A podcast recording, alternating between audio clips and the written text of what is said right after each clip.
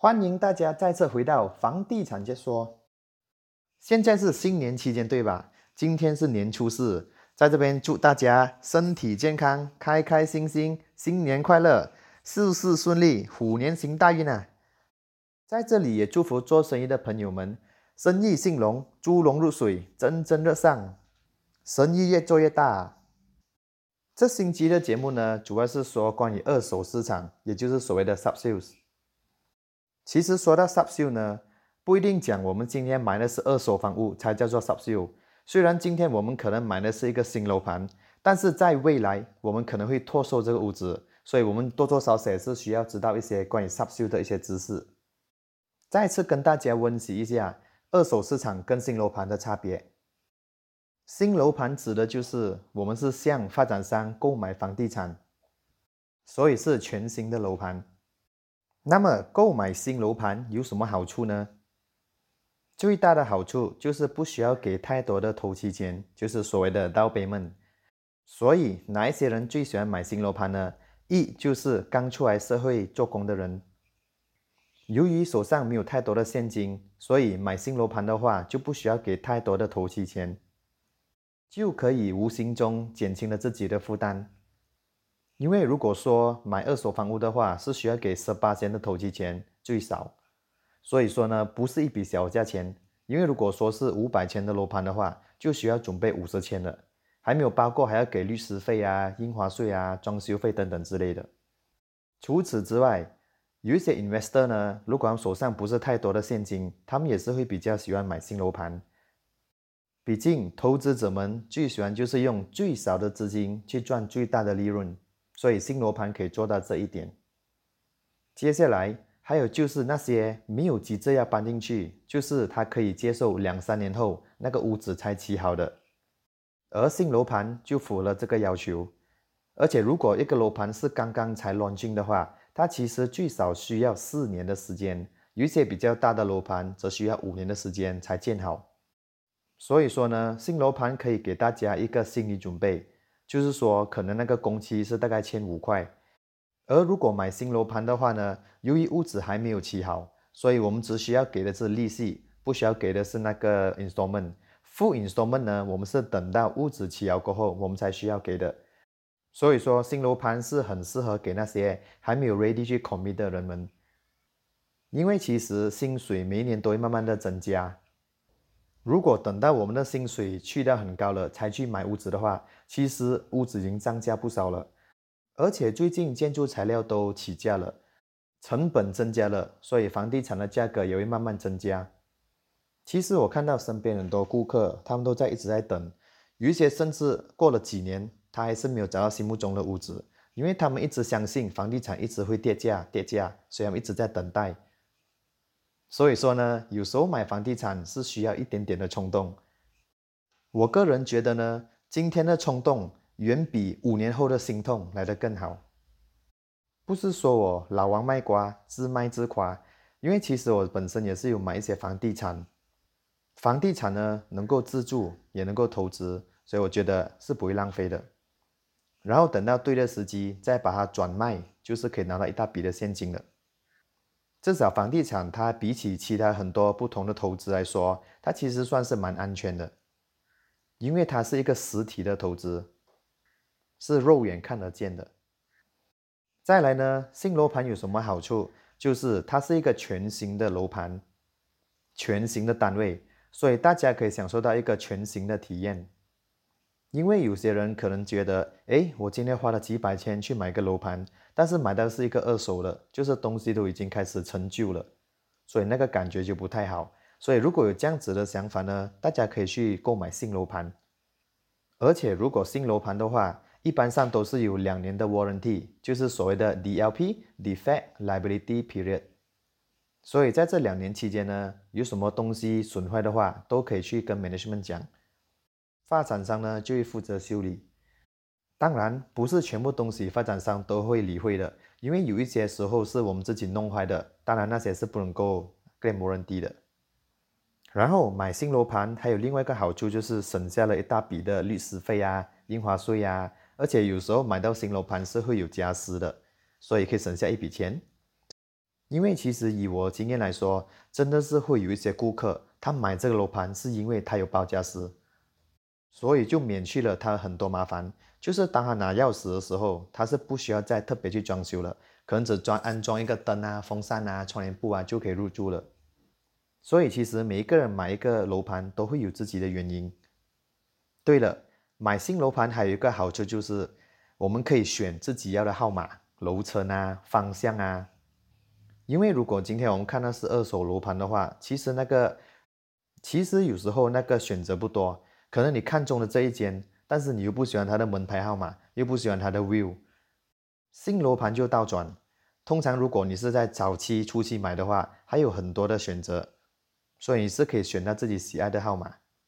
如果是二手楼盘的话，那一间你很喜欢，但是你太迟才决定，别人已经 booking 了，那么你就没有机会了，除非他的论 reject。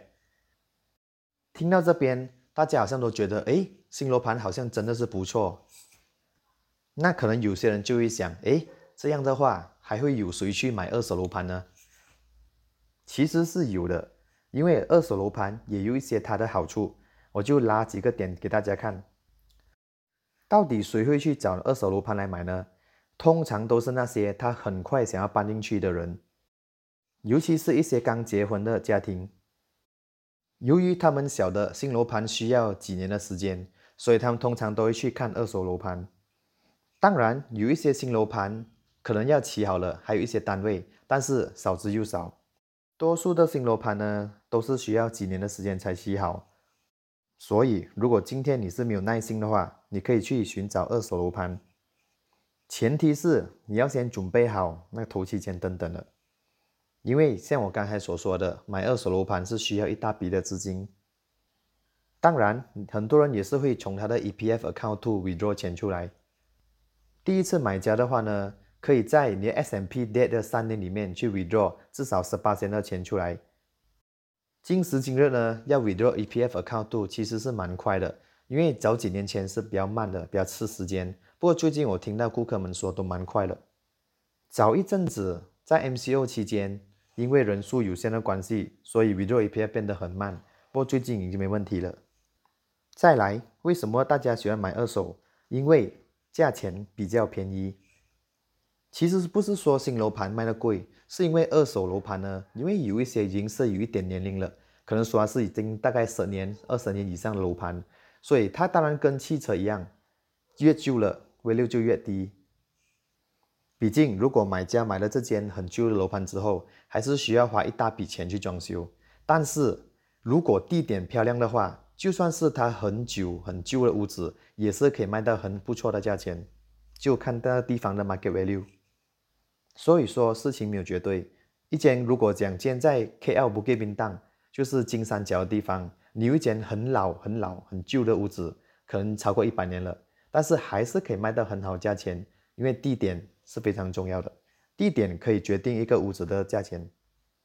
而最重要呢，大家喜欢买二手楼盘就是。因为价钱是可以谈的，因为我们今天丢的不是发展商，而是屋主，所以屋主要卖多少钱呢？都是取决于他跟 buyer，就是顾客商讨之后的价钱。通常大家都会各让一步，除非那个屋主手下是有很多顾客在看着，那么价钱就不大能够去调了。毕竟如果你只压屋主价钱的话，他也可以把它卖给另外一个顾客，而且那个顾客呢，可能都可以接受屋主 offer 的价钱。虽然说价钱是可以去谈，因为毕竟我之前有做过二手房屋，大概一年多，所以是有一点点的经验。所以说呢，二手楼盘是可以谈价钱，但是一定要有自己一个底线，尽量就不要把那个门槛放到太低。所以说呢，在买二手楼盘的时候，大家可以先去 Internet 去搜问一下那边价钱的，就是那个 market value 大概在多少。如果说那个屋子是大概五百千的，然后这个屋主要卖四百八十千。那其实已经是 below market value 了。如果你还是一直很贪心，一直要他去要更低价钱，那么屋主也可能不会卖给你。除非屋主是很急着要用钱，很急着要把屋子卖掉的话，那还有可能买得到。要不然的话，通常屋主都是甘愿再等多一下，卖个比较好的价钱。然后二手楼盘呢，还有一个好处就是，由于新楼盘呢，因为土地有限的关系，它不能够在每个地方都会有。但是二手楼盘来说呢，我们会有比较多的选择。就今天如果我要买二手楼盘的话，在市中心，其实我有很多选择的，因为很多地方都有二手楼盘。但是新楼盘呢，我们就不能够强求。就如果发展商有卖的话，我们才能够去看。所以刚刚说的就是二手的一些好处。总结来说呢，新楼盘跟二手都有自己的好处跟坏处，所以大家自己去衡量哪一个比较适合自己。所以接下来就跟大家谈谈购买二手楼盘的程序。首先要怎样寻找二手的楼盘呢？相信今天如果大家是要寻找二手楼盘的话，心里面应该是已经有了一个概念，就是要找什么地方、什么地区。通常一个买家他要找一个地点，莫过于是因为他的方便，可能靠近自己的家人，或者是自己的工作地点，或者也可能是靠近孩子的学校等等。因为每个人买一个楼盘，选择一个地点都有自己的特殊的原因，并没有说对与错的。由于房地产覆盖的范围太大了，所以建议大家先锁定自己要哪一些楼盘。有时候也未必是一个指定的地点。因为大家可以把范围放大一点，可能在找这这个地区，或者是五到十公里里面的。因为其实讲真，如果是今天你是驾车的话，讲真也不会太远，只要驾车五到十分钟可以到的距离来说，都是蛮靠近的。所以建议大家可以找两到三个地点，因为知道了自己要找什么地点之后，那我们去找的时候比较容易点，也比较省时间。确定了自己要找什么地点之后。下一个呢，就是要知道我们找的类型是什么，比如说是 condominium 啊，还是排屋啊，还是 semi D 还是 bungalow。说知道之后，大家其实可以大概了解那个地方的 per square feet，就是一方尺多少钱，或者是那个地区在卖着什么价位，有什么选择。而这一层呢，其实是蛮简单的，大家只要去到马来西亚的 property web page，其实有蛮多的，比如说最常见的就是 muda dot my，或者是 iproperty dot com。或者是 Property Guru、PropWall、Duran Property，还有其他等等之类的网站。这些网站呢，其实都蛮方便的，蛮容易使用的。大家也可以筛选自己要的地区、大小，还有价位等等。而建议大家在寻找楼盘的时候，由于太多的关系，所以可以从自己最大的 concern 开始去 filter。就可能说，你要找的一定是要 freehold，你完全不能够接受 leasehold。那么你按进去一个广告之后，最好就是看在那边写的是 freehold 还是 leasehold，以免花了时间去了解那个楼盘，还有去看了之后才发现到，哎，原来是 leasehold，就打消了要买的念头，那么就浪费时间了。所以大家一定要懂自己最大的困境是什么，因为有一些人他可能不在意是 freehold 还是 leasehold，最在意的可能就是价钱。在这边也是有一个温馨提醒。有时候其实 property agent 或者是 owner 他们放的照片未必是真的照片，为什么会有这样子的情况发生呢？其实是有几个可能性。第一，可能 property agent 还没拿到那个屋子的照片，所以就可能依照 owner 的解释，大概去找了一些相似照片放下去，所以有时候他们也会在下面写这个不是 actual 照片。但往往我们去找楼盘的时候，就是会被漂亮的照片吸引到，所以大家可以询问 property agent，到底那个是不是真的照片。再来呢，可能是基于 privacy 的关系，所以有些屋主他不想让别人知道，尤其是身边的朋友还是亲戚知道他在卖在他的家，所以他就没有使用真的照片。所以说呢，安全起见，最好是先确认那是不是真的照片。如果不是的话，其实可以要求他们发一些照片过来看看，这样做也是会省了一些时间。至少我们可以大概了解了那个楼盘的状况。如果真的是可以接受、满意的话，再去看，这样就不会浪费大家的时间。其实我也是有遇过一些顾客，他们只是随便按进来，可能就是看到漂亮的照片还是怎样，所以他们就不了解那个地点。所以大家其实可以先去了解那个地点。最简单的方式就是用 Google Map，大家也不用说一定要驾车去了解，因为从 Google Map 方面就可以看到很多详细的资料，比如说附近有什么学校啊、医院啊、Highway 啊，然后从那地方去到你做工的地方，还是去你家人的家，大概是多远。所以其实如果大家要守卫那个地方到底方不方便的话，其实用 Google 来讲真的是很方便。几秒时间就可以知道从那个地点去到你的工作啊，还是你要去哪里啊，都是多远的时间，都可以很快看出来了。而且大家如果想要知道在塞车时间那个地方要多久才可以到达，大家也可以选择在塞车时间，比如说五点半就去按，所以大家可以看那个塞车是有多严重，然后还有多少时间才可以回到家，就知道这个楼盘到底适不适合自己。因为大家如果是在半夜按的话，肯定那个交通是很顺畅的，时间也肯定比较短，所以就没那么准确。好的，找到了想要看的房子之后，下一个要做的就是 make appointment 去看。对了，讲到这里，有一些房子呢，它可能是屋主在里面住着，所以安排时间来看比较方便。然后第二呢，就是可能会有那个 tenant 在住着。所以，如果说里面有 tenant 住着的话，安排 appointment 的时间就可能比较麻烦点，要迁就那个 tenant 的时间。再来，更重要的东西就是，可以问清楚到底那个 tenant 跟屋主还有没有租约。因为如果说他们才刚刚签了一年的合约，那么现在屋主如果是卖出去的话，那么他其实还有 bond with 那个 tenancy 的，所以屋主其实是要赔钱给 tenant。如果还要把 tenant 赶出去的话。另外一个情况呢，如果说这个新的买家他也是买来投资的话，那么就不需要把 tenant 赶出去，可能可以给他做一个新的合约啊，还是等等之类的。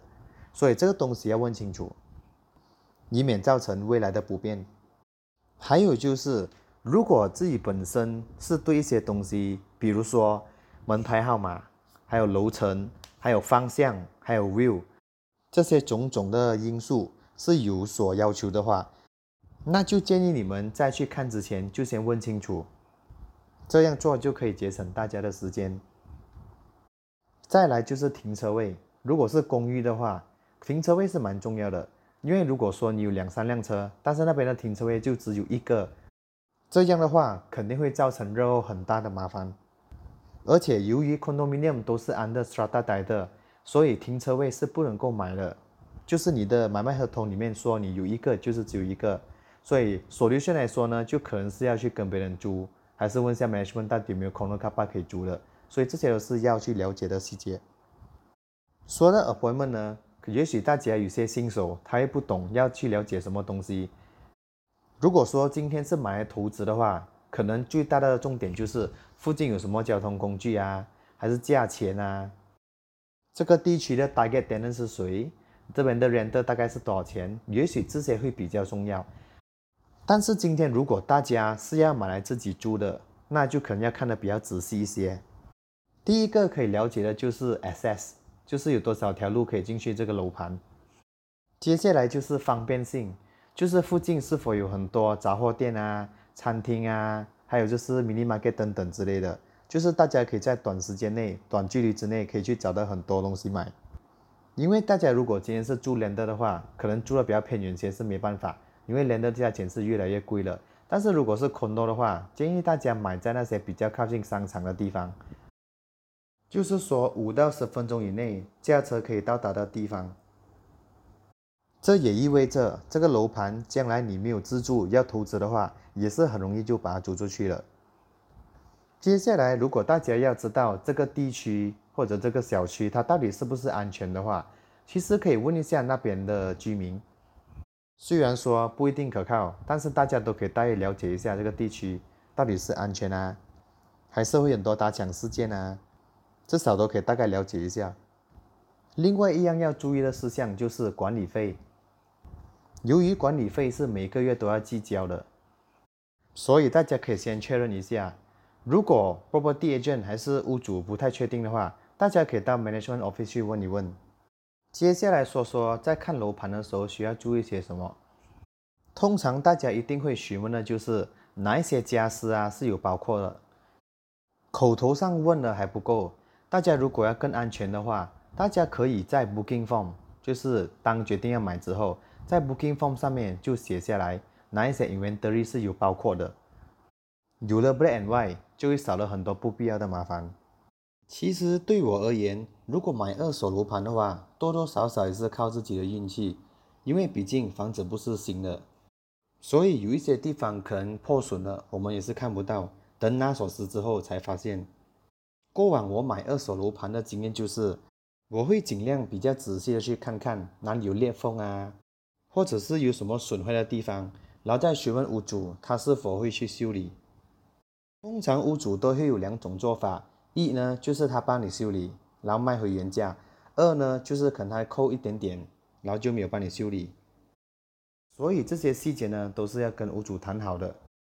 今天不管你是有经过中介，就是所谓的 property agent，或者是你 direct deal with owner，都建议你做一个 booking form。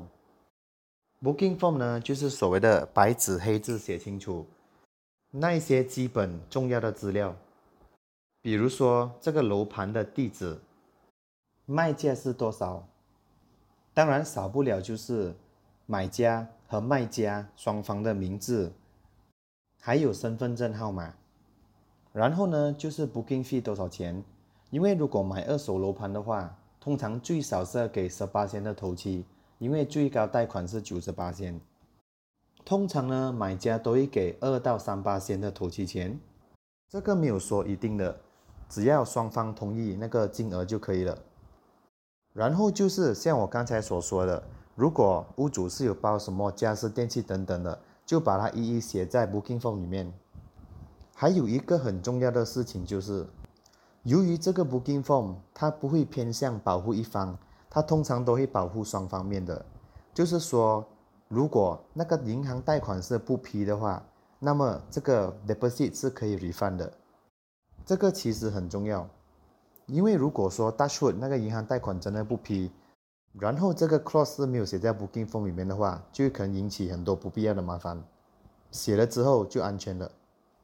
有时候双方面也可能会有一些自己私人的要求，比如说呢，如果在三十天里面没有完成这个 S M P 的 signing 的话，屋主有权利 cancel 这个买卖。所以这些东西呢，都是可以写在 booking form 里面的。然后双方面都在这些 clause 旁边 initial，代表我已经读了这个条规。还有就是这个 booking form 的日期非常重要，因为任何期限呢都是从这个日期开始算的。通常日期呢就是我们签这个 booking form 的日期。关于 deposit 方面呢，这里要提醒大家就是，如果大家是通过 property agent 买的话。通常这个 deposit 都会进去那个 property agent 的公司，而不是私人户口。如果 property agent 叫你进钱进私人户口的话，这也许是一个骗局。通常都是进 property agency 的那个银行户口。当我们在转账的时候，也要确保我们是进对的银行，然后一定要把那个 receipt 收好来，以作为一个证据。如果是直接 direct due with owner 的话，就更加要小心，因为很多时候我们没有去检查清楚，不清楚这个所谓的 owner 到底是不是真的 owner，因为难免会出现一些骗子，冒充屋主收了 deposit 以后就消失不见了，那就白白浪费了我们的 deposit。所以为了安全起见，大家可以要求 owner 展示他的 SMP，就是所谓的买卖合同，还有他的 IC。如果上面写的都是一样的话，那就通常是没问题。至于 deposit 呢，要进去哪里呢？有一个比较安全的做法，就是找一个 lawyer firm，然后把 deposit 寄放在他们那边。这个 lawyer firm 可以是 either buyer side 的，或者是 owner side 的都 OK。就是 lawyer firm 会帮你守着这笔钱，然后当全部东西已经完成了，才把那笔钱进给屋主。这就是我们所谓的 stakeholder，这一些细节都要做得很好，不然会引起很多不必要的麻烦。比如说，可能买家突然间遇到一些经济状况，然后不允许他买这间家，而如果他们是没有 booking form，没有 black and white 的话，而屋主又选择不要把钱进回给他的话，那就真的问题大了。所以有个 lawyer firm 帮我们做 stakeholder 会方便很多。因为反正买卖合同也是需要 lawyer 去准备的。说到这边，二手房屋的话，当然是要缴付那些 legal fees，还有 stamp duty。有些人可能会问，诶，那么我要用 owner 的 lawyer 呢，还是要用自己的呢？其实答案是都可以。如果双方面用同一个 lawyer 的话，费用当然会比较便宜。如果双方各方都用自己的 lawyer 的话，肯定会比较高一些费用。那又为什么有些人会选择用自己的 lawyer 呢？那是因为有些买家担心那个 owner lawyer 会比较晒 owner，而没有晒他，所以安全起见就各自用各自的 lawyer。这都是大家自己的选择，并没有对与错。而下一个要讲的就是买家呢，它有分成两种，一种呢就是银行贷款。也就是比较普遍的，另外一种呢，就是所谓的 cash buyer，就是现金交易，是没有用银行贷款的。现金交易的步骤呢，就比较简单一些。当我们给了 booking 之后，就可以直接安排去签买卖合同了。如果是现金交易的话，在签合同的时候要缴付总共十八千的头期钱，然后再根据律师的指示。看，在一个期限之前，要把剩下的九十八先还清，才能够移交所持。接下来说的就是银行贷款。其实银行多快批一个贷款呢？它是完全取决于顾客的 profile。profile 好的呢，就比如说是 fixed salary 的，就是每个月定定薪水的。如果 profile 漂亮的话，银行是在几天时间里面就可以批下来了。但是如果是 high commitment 还是 payment record 有些不漂亮的话，那就可能需要吃多一点时间。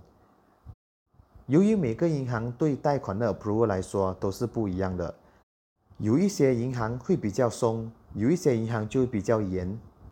所以安全起见，建议大家可以扫描两到三个银行。有鉴于 booking form 里面可能写了要在三十天里面完成贷款。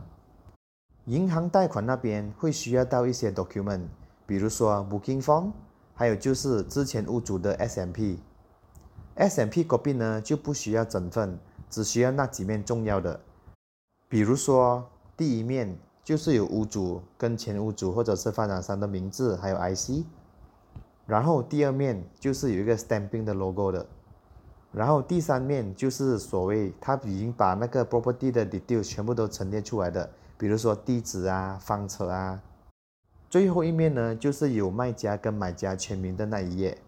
所以基本上来说，这四面是非常重要的。大家可以跟卖家索取。有时候银行也是需要 title，就是我们所谓的瓦烂的 copy，所以这些也是可以跟屋主索取的。银行贷款批了之后，接下来就是要等待银行 disburse 那个钱给屋主。然后再看看屋主还有没有剩余的贷款还没还清的，然后银行就用这笔钱去还清它，有剩的话就归于屋主。这里给个例子，屋主之前买的时候是三百千，然后现在已经还清了两百千，所以只剩下一百千。